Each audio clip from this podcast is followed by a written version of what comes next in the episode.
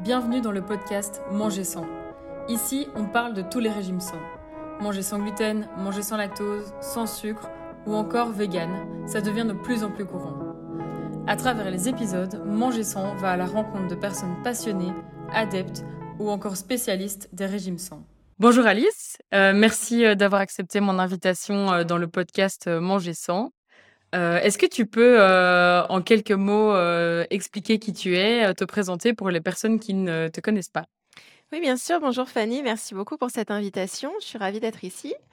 donc je m'appelle Alice, j'ai 36 ans, j'habite dans le sud-est de la France et depuis, quelques temps maintenant, donc septembre 2020, je suis coach bien-être et en fait, je me forme depuis, pas mal d'années, heu, sur pas mal de sujets. J'ai tenté la psychologie, la naturopathie, j'ai tenté, hem, heu, voilà, diverses choses et puis finalement, j'aime bien mon diplôme auquel je tiens le plus, c'est celui de coach et c'est moi qui rajoute bien-être parce qu'en fait, c'est mon focus. En fait, je je suis coach de vie, mais vraiment tournée vers le bien-être et un bien-être global, en fait. Moi, j'ai un parcours, j'ai eu un parcours assez chaotique avec, heu, la nourriture. C'est pour ça que j'accompagne des personnes qui souffrent de leurs relations, heu, compliquées avec l'alimentation parce que ça a été mon histoire, en fait. À 17 ans, j'ai commencé à m'intéresser même un petit peu avant, mais surtout à 17 ans, j'ai commencé mon premier régime, minceur pour perdre du poids. Heu, ça m'a mené à à la à de l'anorexie, à de la boulimie, heu et j'en suis ressortie avec, hem, avec une, solide conviction, en fait, heu, en l'alimentation végane. C'était quelque chose, qui me parlait énormément. J'étais militante pendant plusieurs années, ça m'a fait un bien fou, en fait, de pouvoir, voir l'alimentation sous un autre angle plutôt que de m'en servir pour pour me détruire. En fait, je m'en suis servie pour, pour soutenir une cause, pour soutenir un message qui qui m'était cher et qui l'est toujours, mais sauf que maintenant ma ma manière de le soutenir a changé et hem et comme j'avais de nombreux troubles digestifs, je me suis, voilà, petit à petit tournée vers une alimentation, heu, j'ai essayé tellement de trucs en fait, pas paléo parce que du coup je voulais pas manger de viande, mais j'ai essayé tous les autres trucs, hein. J'ai essayé, les monodiètes, les jeûnes, sans gluten, qui m'a suivie pendant très, très, très longtemps, et puis bien sûr j'étais sans lactose et cetera et et en fait, plus j'allais j'avançais là-dedans, parce qu'en plus j'ai eu une candidose aussi entre-temps, donc là c'était j'ai enlevé tellement de choses de mon alimentation. Et en fait, petit à petit, sans m'en rendre compte, je suis retournée dans un j'ai retrouvé un trouble alimentaire qui était, plutôt de l'ordre de l'orthorexie, en fait, qui est l'obsession de vouloir manger sainement qui touche énormément de personnes, heu, surtout dès lors qu'on commence à s'intéresser à l'alimentation comme, hem, outil pour sa santé ça peut facilement dévier, en fait. Moi, je me suis rendu compte que j'arrivais plus, en fait, à manger un truc que j'avais pas moi-même préparé. Et puis, et puis il fallait que je lisais les voilà, les étiquettes surtout. C'était devenu, en fait, vraiment un une obsession. C'est-à-dire que la nourriture avait repris une place très, très, très importante dans ma vie. Et à ce moment-là, j'ai voulu enfin, j'en pouvais plus, quoi. Ça faisait presque 20 ans que ma vie tournait autour de l'alimentation. Je me suis dit: «Mais moi, en fait, je veux juste pouvoir vivre une journée sans me dire qu'est-ce que je vais manger, où, comment, avec qui, dans quelle quantité et cetera». Et en fait, je me suis tournée vers l'alimentation intuitive. Ça m'a beaucoup parlé. Là, je suis en train de terminer ma formation. Je vais être diplômée dans quelques mois et et en fait, ce qui est assez dingue et sûrement qu'on en reparlera, mais Juste parce que je trouve ça important de le souligner. Il y a beaucoup de personnes qui pensent que parce qu'elles vont écouter leur corps pour apprendre à enfin, pour réapprendre à manger, parce qu'on le sait tous comment à la base, mais on l'a un peu perdu.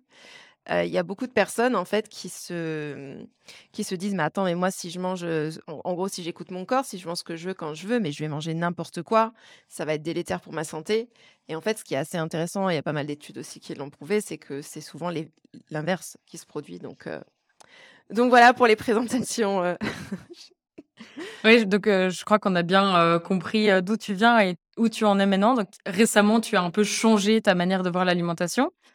Je pense qu'on va y revenir un peu par la suite. Moi, ce que je voulais te demander, pour, repartir d'il y a quelques années ou quelques mois en arrière, tu as une candidose, ce que j'ai eu, aussi. Est-ce que tu peux, expliquer déjà ce qu'est une candidose pour les personnes qui ne sauraient pas ce que c'est? Et comment est-ce qu'on t'a diagnostiqué? Et quel a été ton cheminement à partir de ce moment-là? Hem, Alors, en fait, une candidose, c'est, quand il y a une donc on a tous et toutes une levure, heu, dans notre dans notre flore intestinale, le candida albicans qui est présent à l'état naturel. En fait, c'est une levure qui va nous aider à décomposer certaines nourritures, les transformer en déchets pour ensuite les évacuer et hem, en fait, il y a un moment donné, chez beaucoup de personnes enfin, chez vraiment beaucoup de personnes de plus en plus, c'est assez fou d'ailleurs, il y a bon, on entend il y a plein de statistiques, hein, qui circulent, mais heu, bon, il y en a qui qui font assez peur, donc moi, j'aime pas trop générer des messages de peur, mais bon, ça peut toucher beaucoup de personnes. Et c'est important de le souligner parce que je crois qu'il y a beaucoup de personnes qui, quand elles ont une candidose, qui peuvent se sentir très seules et en fait, c'est pas le cas, elles ne le sont pas.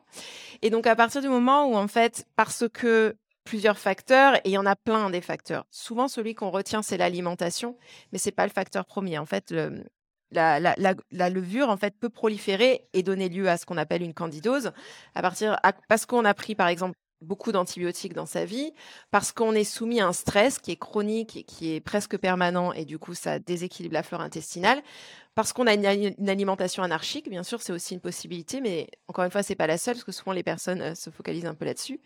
Hem, voilà, en tout cas, il y a différents éléments qui font qu'à un moment donné, cette, heu, cette levure qui est présente à l'état naturel dans notre corps, elle peut, proliférer et donner, lieu à ce qu'on appelle une candidose et alors il y a plein, plein de symptômes différents pour une pour heu, pour les personnes qui ont une heu, une candidose et tu m'as demandé comment j'ai été diagnostiquée. C'est vrai que c'est une bonne question parce que souvent, en fait, on arrive à la candidose parce qu'en fait, on a tout essayé avant. On a vu plein de spécialistes. On avait soit des problèmes de peau, soit des problèmes digestifs, soit une fatigue qui était chronique, des problèmes d'anxiété, des des dépressions et cetera et en fait, heu, quand on a un peu tout fouillé, on se rend compte que, ben, on sait plus trop vers quoi se tourner et heu et on peut rapidement errer sur internet et moi j'étais tombée sur, hem, sur un quelque chose à cette époque-là au sujet de la candidose et ça me parlait, les symptômes, je les retrouvais et cetera.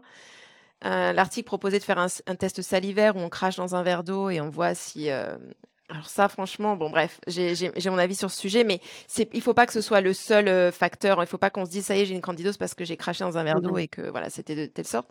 Donc moi, ce que je suis allée faire, c'est que je suis allée voir une micro, heu, nutritionniste qui m'a fait faire des tests sanguins, hem, des tests de sel, enfin pas mal de tests Mmh mh. et heu, les résultats sont revenus, disaient que j'avais en effet une prolifération de de candida albicans. Mmh mh. et à partir de ce moment-là, ça a été vraiment la la descente, pour moi, ça a été le le le la descente aux enfers quelque part parce que, les conseils que j'ai, mmh, que j'ai reçus, que j'ai eus, ça a été d'enlever énormément d'aliments de de de de mon assiette. Et le pire, c'est pas tant d'enlever, on on nous on nous propose plein de choses, mais c'est que des fois, on nous dit: «Bah, là, il faut plus manger de levure».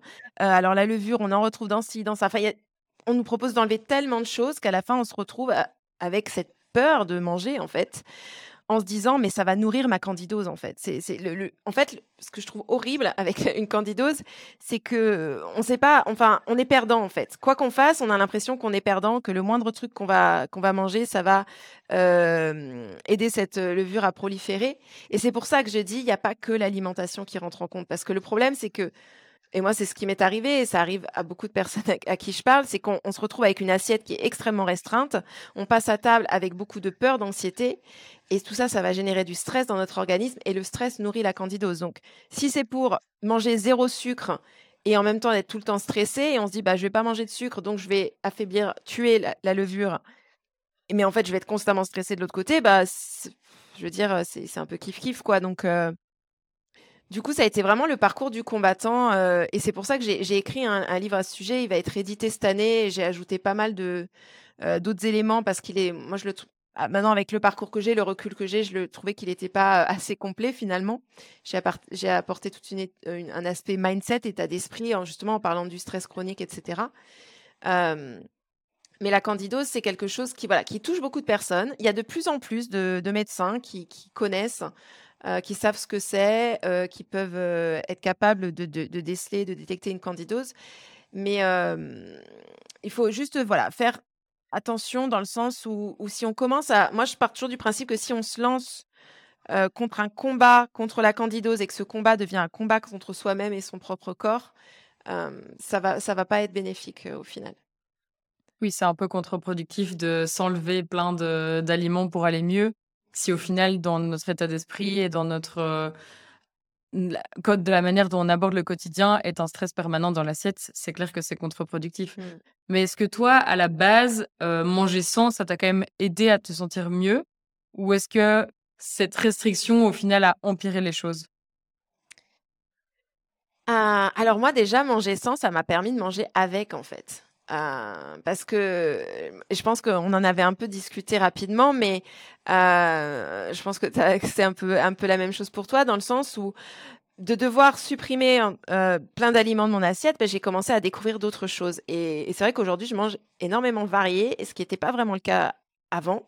Donc je pense que c'est ça surtout qui m'a été bénéfique, c'est d'ajouter plein voilà d'aliments, de graines, euh, d'oléagineux, de céréales, voilà diverses et variées. Et ça en fait enrichi mon assiette. Euh, et donc ça, ça a été bénéfique. Ce qui a été délétère, par contre, c'était tous les toutes les restrictions que je m'imposais, qui étaient surtout mentales, mentales et sociales en fait. Euh, c'est-à-dire que je me dis, si en fait j'avais, si c'était à refaire, je me dis, j'aurais laissé toute cette variété et, je me, et finalement, c'est un peu ce que je fais aujourd'hui, mais je me serais autorisée à, à manger comme, comme les autres en société parce que la restriction, elle est euh, dans les courses qu'on va pas faire, les trucs qu'on va s'empêcher d'acheter, les trucs qu'on ne va pas cuisiner, les trucs qu'on va pas manger. Et il y a aussi toutes les expériences avec les autres humains qu'on va pas partager parce qu'on se dit, mais je, ne peux pas manger ça, j'ai pas le droit, il faut pas, etc. Et, euh, et pour moi, c'est ça qui a été euh, vraiment très, qui a été très mauvais pour moi et qui m'a, au final, j'en suis sortie hein, de la candidose. Hein, donc, euh, je veux dire, l'alimentation que j'ai mise en place, etc., ça m'a beaucoup aidé. Mais je sais ce, que, ce qui m'a aidé à maintenir cet équilibre, parce que la, candidose, c'est pour moi, c'est comme ça que je le vois, c'est un appel à, l'équilibre. Ce qui m'aide à le maintenir aujourd'hui, c'est cette vision en fait que j'ai sur l'alimentation qui est tout sauf restreinte, en fait, qui est très élargie. Et pour moi, manger sans, c'est manger avec tout le reste, en fait. je suis tout à fait d'accord avec toi. Euh, personnellement, donc j'ai aussi eu une candidose. Euh, les premiers médecins que j'ai rencontrés m'ont dit voilà, tu dois retirer tout ça de ton alimentation. J'avais 18 ans, j'étais là genre comment je vais faire C'est pas possible. J'ai fait très très très très strict pendant un an et puis en fait, je suis retournée complètement dans l'autre sens parce que je n'y arrivais plus. Mmh. Et maintenant, avec le recul, et j'aurais aimé avoir cet état d'esprit il y a quelques années de au quotidien, mange ce qui te fait du bien. Et quand tu as un, repas avec des amis, que tu vas au restaurant, fais-toi plaisir. Mmh. Et c'est vraiment cet état d'esprit que je trouve que les médecins également ne, ne, ne partagent pas lors d'une consultation. Ils te disent juste, voilà ce que tu ne peux pas manger et il n'y a pas l'aspect coaching que toi tu as qui est derrière et qui est très important. Parce que même au quotidien, au début, dans une phase de régime candidose, on dit qu'il faut faire quelques mois ou quelques semaines très strictes.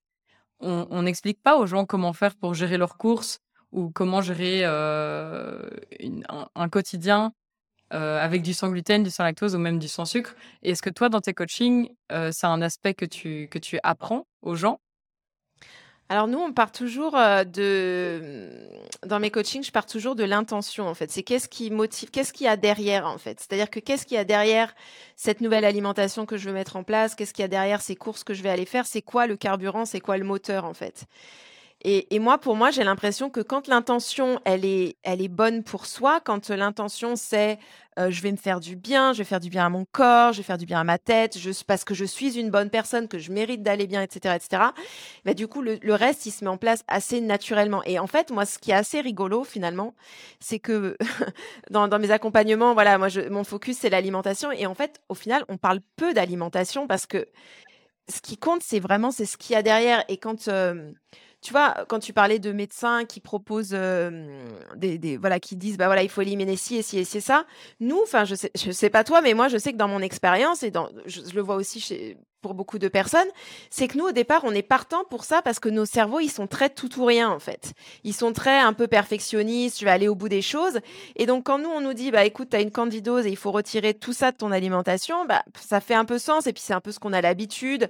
Euh, moi, je trouve qu'en plus, la candidose, ce qui est intéressant, c'est que quand j'en j'en discute avec des personnes, et même si on est tous différents, bien évidemment, mais je vois qu'il y a des profils, on se retrouve un peu sur certains, sur certains traits, euh, certains, voilà. Et donc, du coup, on a envie de bien faire les choses. Et, et, souvent, ça part d'un sentiment de, euh, bah voilà, il y a quelque chose qui va pas avec moi, il y a quelque chose qui va pas avec mon corps, faut que je me répare. Euh, faut que voilà, faut que je m'améliore. je suis cassée, il faut que je me répare. Et en fait, cette intention, c'est pas ça qui va permettre déjà d'une de mettre des changements durables, enfin durables qui vont s'inscrire sur le long terme. Et de deux, c'est pas ça qui va aider justement à apaiser son organisme qui en a vraiment besoin, à restaurer cette homéostasie dont notre corps a besoin. Et, euh, et moi, c'est vraiment là-dessus que je travaille euh, énormément en fait avec avec mes clients et mes clientes parce que je me rends compte que que c'est ce qui fait défaut en fait. Hein, et c'est ce qui nous pousse à la base à adopter ce régime restrictif, c'est parce qu'on pense que de toute manière c'est tout ce qu'on mérite en fait. C'est qu'à la fin, à la fin de la journée, on n'est pas une bonne personne et donc du coup on mérite pas aussi de se faire plaisir avec des aliments. Enfin, voilà, il y a tout ça, je trouve, qui tourne autour de ce, concept de, de manger sans, de d'alimentation en santé, etc et c'est encouragé par les messages qu'on reçoit de la société hein, tous les jours. C'est que si on ressent pas, si notre, profil, si notre silhouette ne ressemble pas à celle que qu'on nous montre sur les images des publicités, etc., c'est que forcément il y a quelque chose qui va pas chez nous. Et donc il faut forcément acheter un produit, euh, acheter des compléments alimentaires, vouloir se changer par toutes les façons. Et donc, on, aborde rarement un, désir de changement avec cette, euh, comme socle l'amour de soi. Et donc, moi, c'est vraiment là-dessus que je travaille euh, en tout premier lieu parce que c'est vraiment ce qui fait défaut finalement. Et qu'est-ce qui a été vraiment l'élément déclencheur ou l'élément clé qui t'a dit, OK, j'arrête cette alimentation sans pour passer vers une alimentation au final d'équilibre entre son bien-être intestinal et son bien-être dans la tête? Qu'est-ce qui, toi, vraiment, a... C'était quoi le déclic?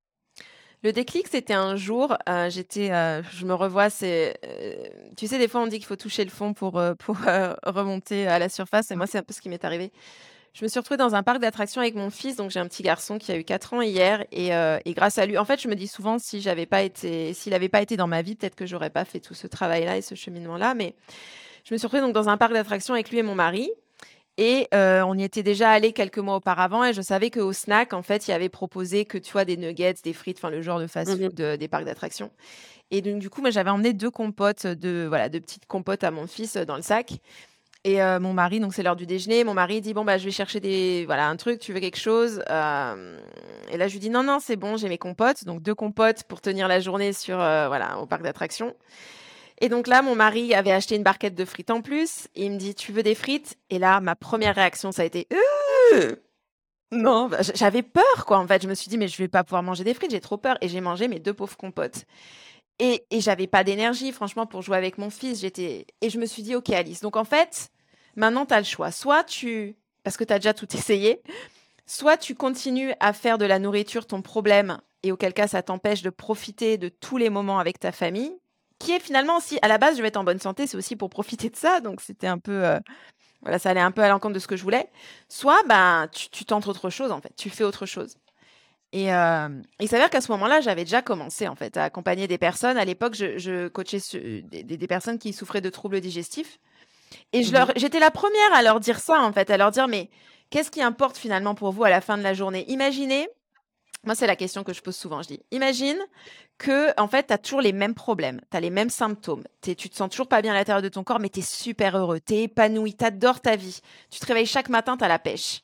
Est-ce que vraiment ces problèmes digestifs-là ou ces problèmes de peau-là, etc., est-ce que ça a le même impact? Et souvent, la réponse, c'est non.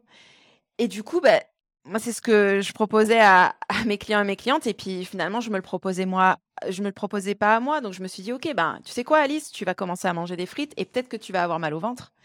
Et, et c'est pas grave parce qu'en fait, à la fin de la journée, tu vas être la personne qui s'amuse au parc d'attractions avec ton mari et ton fils, en fait. Et ça a vraiment été, euh, ça a tout changé pour moi. Parce que du coup, je me suis rendu compte à ce moment-là toutes les pensées que j'amenais à table avec moi, en fait. Qu'à chaque fois que je me posais devant mon assiette, je me disais, parce qu'à l'époque, donc j'étais déjà euh, formée en tant que coach, donc j'étais à fond sur, euh, je, scrutais mes pensées. Et en fait, je me suis rendu compte que devant à table, devant mon assiette, toutes mes pensées, c'était mais tu vas pas digérer ça, c'est pas bon pour toi, euh, tu es sûr que tu veux ça, et je me voyais qu'en fait c'était ça que je mangeais. Je mangeais pas finalement les frites, je mangeais toute la peur qui allait avec. Et, et, et du coup, j'ai décidé de revoir, de, travailler ce discours intérieur-là pour euh, transformer mon expérience. Et ce qui est assez dingue, c'est que j'ai commencé à transformer mon expérience dans ma tête et que ça s'est reflété après, euh, ça s'est inscrit dans mon corps.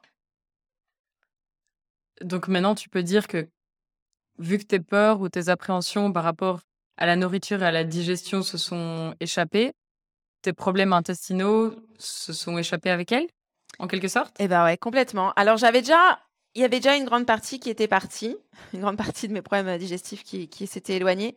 Mais ça, ça a vraiment euh, mis un, point final, en fait, à mes troubles digestifs.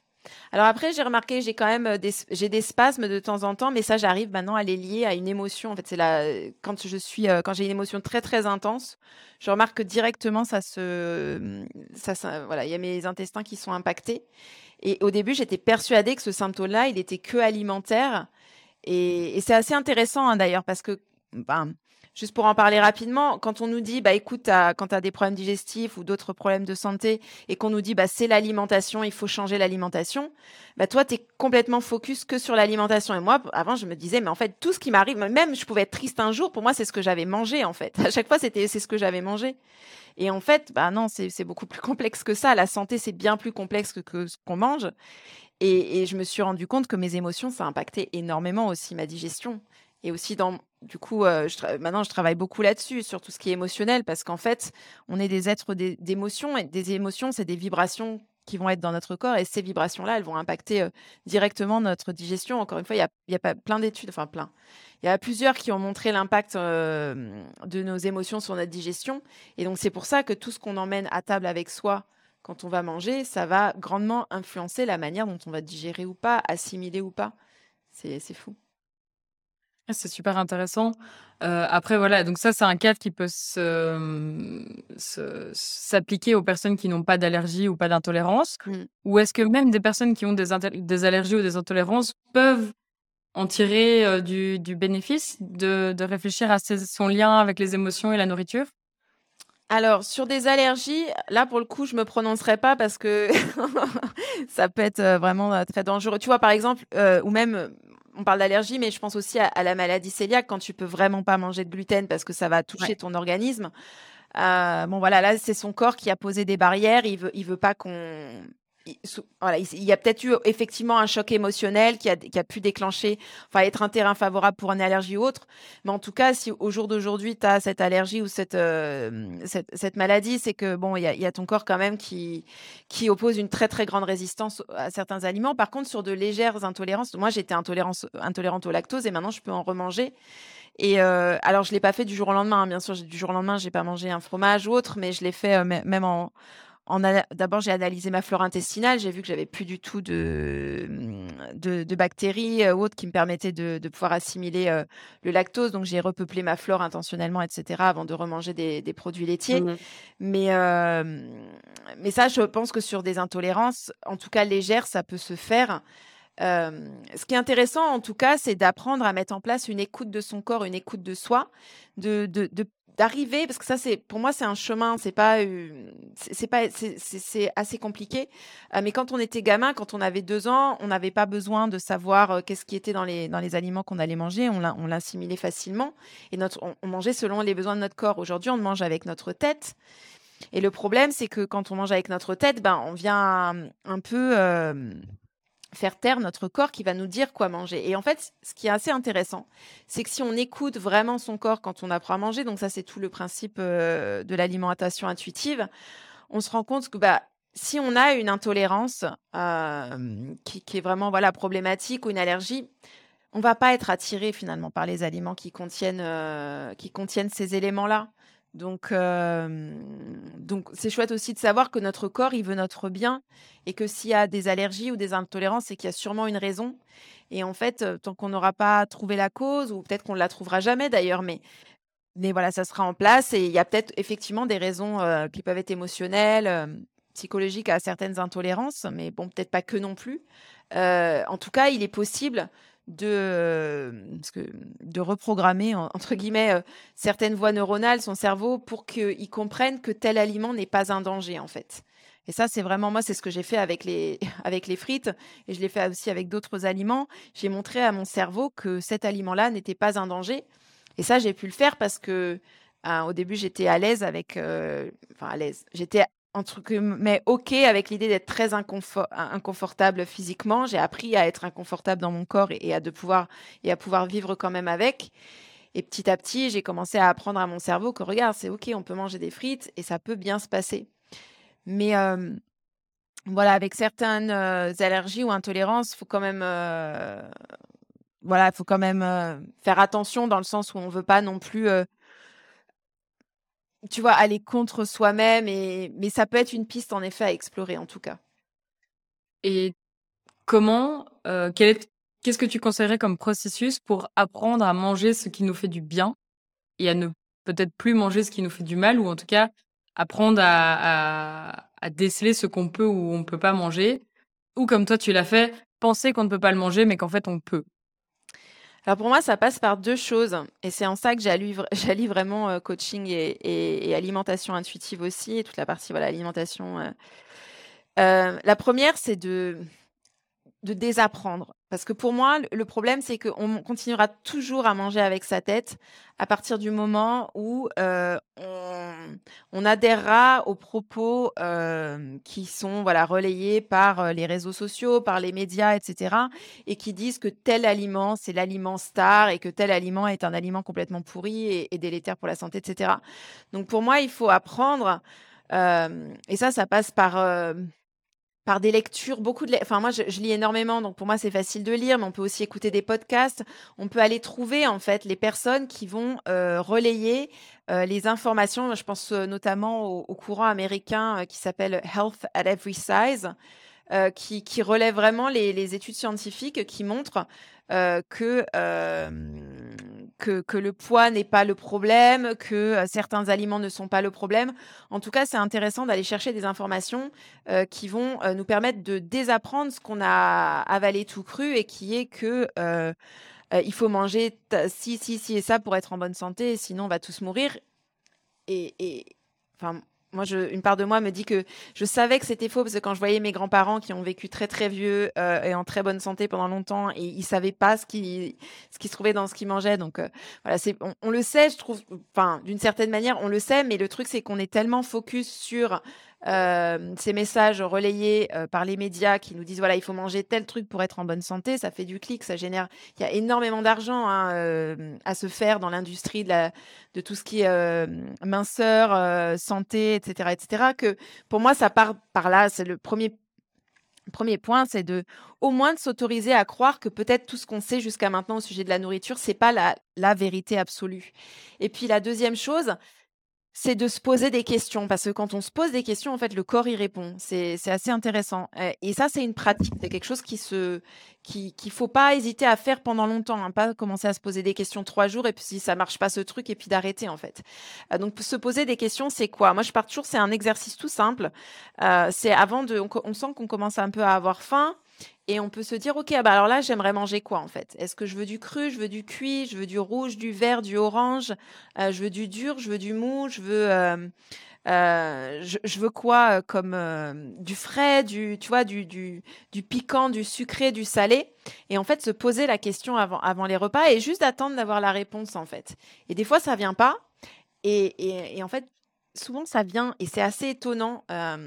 l'autre jour, j'ouvrais mon, frigo et puis je, savais que j'avais encore faim après un plat et puis j'ai vu une pomme et j'ai mis ma main sur la pomme et je l'ai prise et là je me suis dit mais en fait j'ai pas du tout envie d'un truc froid et, croquant à ce moment-là et, puis j'ai pris une crème une crème vanillée parce que j'avais envie de fondant, de texture. Enfin, voilà. Et, je le savais, c'était rigolo qu'en fait, je savais que c'était pas la texture que je voulais. Et, et puis à un autre moment, j'ai eu envie de pommes parce que j'avais envie de croquant. Donc c'est vraiment rigolo de juste de se poser les questions parce que quand on se demande vraiment de quoi j'ai envie là maintenant tout de suite, on peut avoir des réponses. La seule, le seul obstacle à ça, la seule entrave, et c'est pour ça que le point numéro un est vraiment très important, c'est qu'on peut s'empêcher de le faire à partir du moment où on va commencer à se juger, à juger son choix. Ah ouais, mais là, t'es sûr que tu veux du chocolat? Non, parce que le chocolat, ça fait déjà deux fois que tu en as mangé aujourd'hui, et puis peut-être que, voilà, à long terme, c'est pas, c'est pas bon, etc. Et quand on a tous ces jugements qui viennent, ça peut nous empêcher de nous autoriser à manger et donc à répondre aux besoins de notre corps, en fait. Oui, moi, je trouve ça hyper intéressant, euh, tout cet esprit de manger de manière intuitive. Mais comme tu le dis, c'est dur parfois de se détacher des messages des médias, même des réseaux sociaux. Mmh. Comment on fait pour ne plus prêter attention à ces mentalités de régime. Euh, j'ai vu ton post euh, l'autre jour sur Instagram où tu disais, mais en fait, euh, je sais pas pourquoi je mange du quinoa, c'est dégueulasse.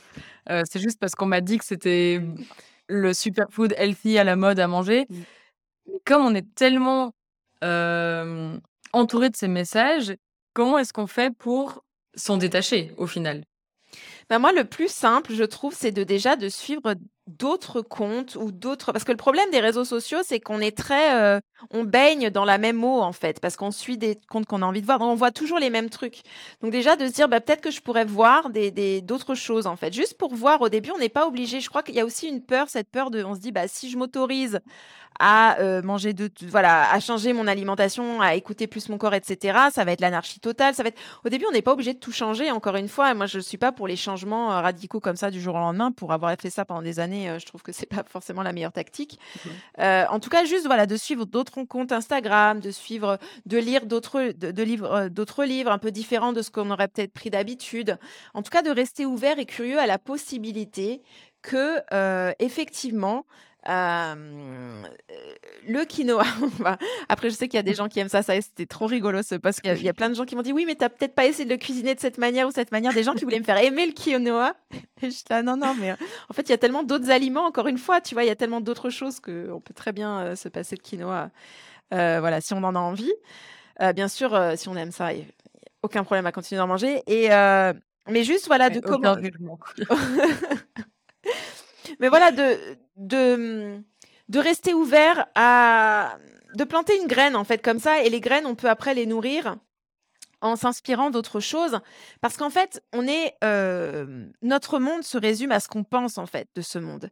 Et quand on va lire quelque chose, quand on va écouter une vidéo, quand on va euh, euh, avoir une conversation avec quelqu'un et que les pensées ne vont pas être les mêmes que les nôtres, et ben à ce moment-là, en fait, on peut se donner l'opportunité de peut-être de modifier ses pensées et donc de modifier la perception qu'on a du monde et des choses.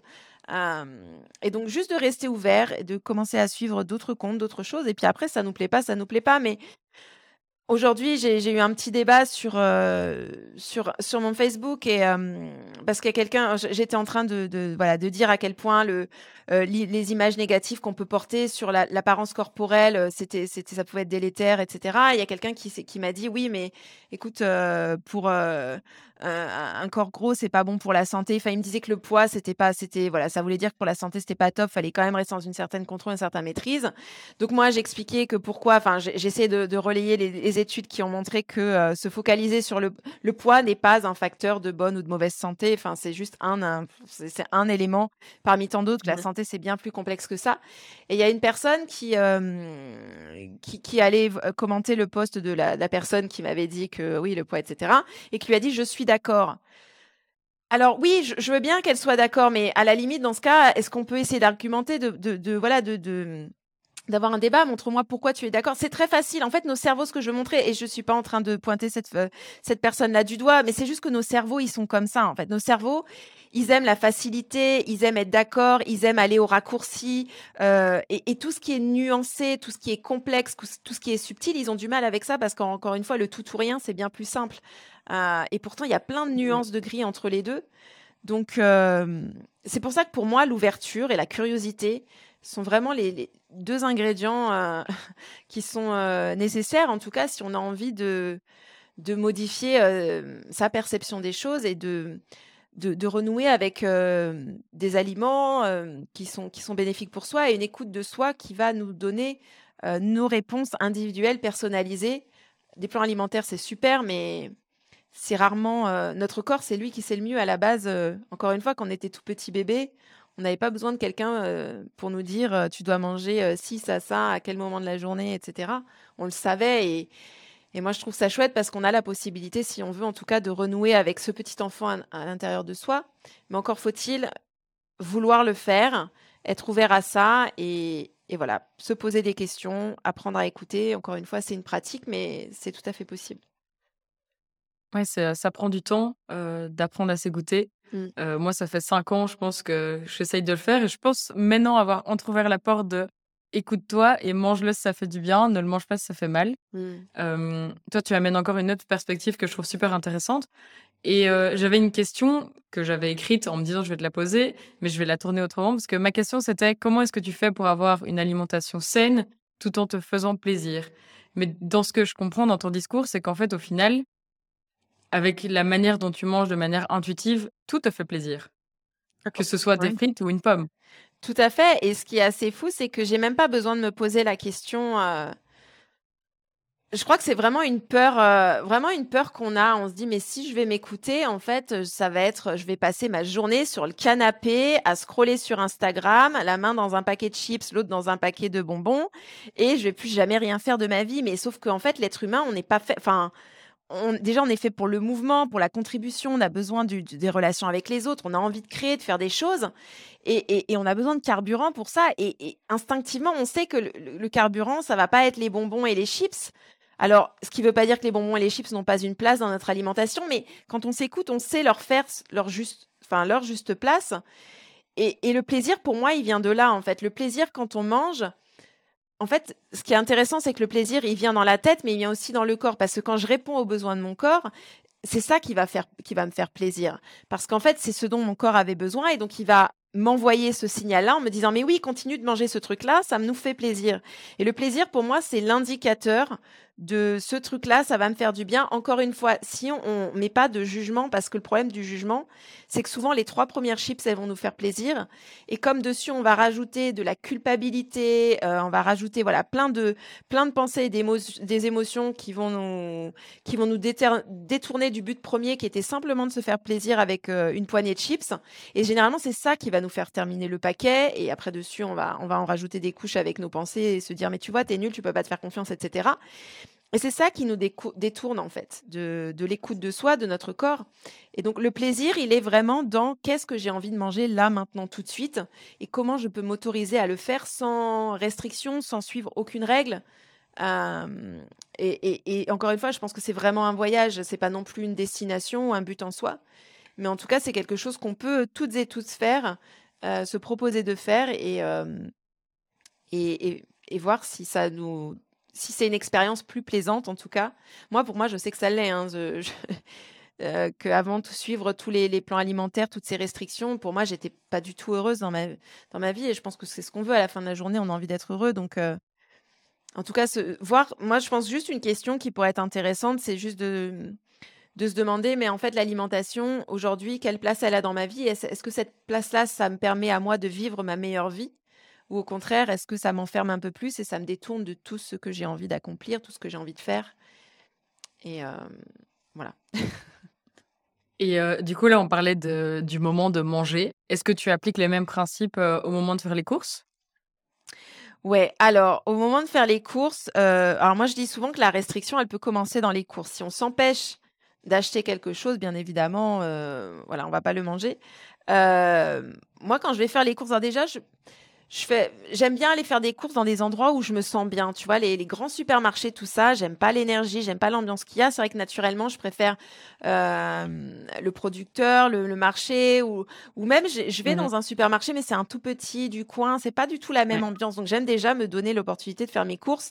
Et bien sûr, parce que je peux, il y, y a des personnes qui n'ont pas de ressources financières. euh, nécessaires pour aller dans des magasins bio. Donc moi, je reconnais la chance que j'ai.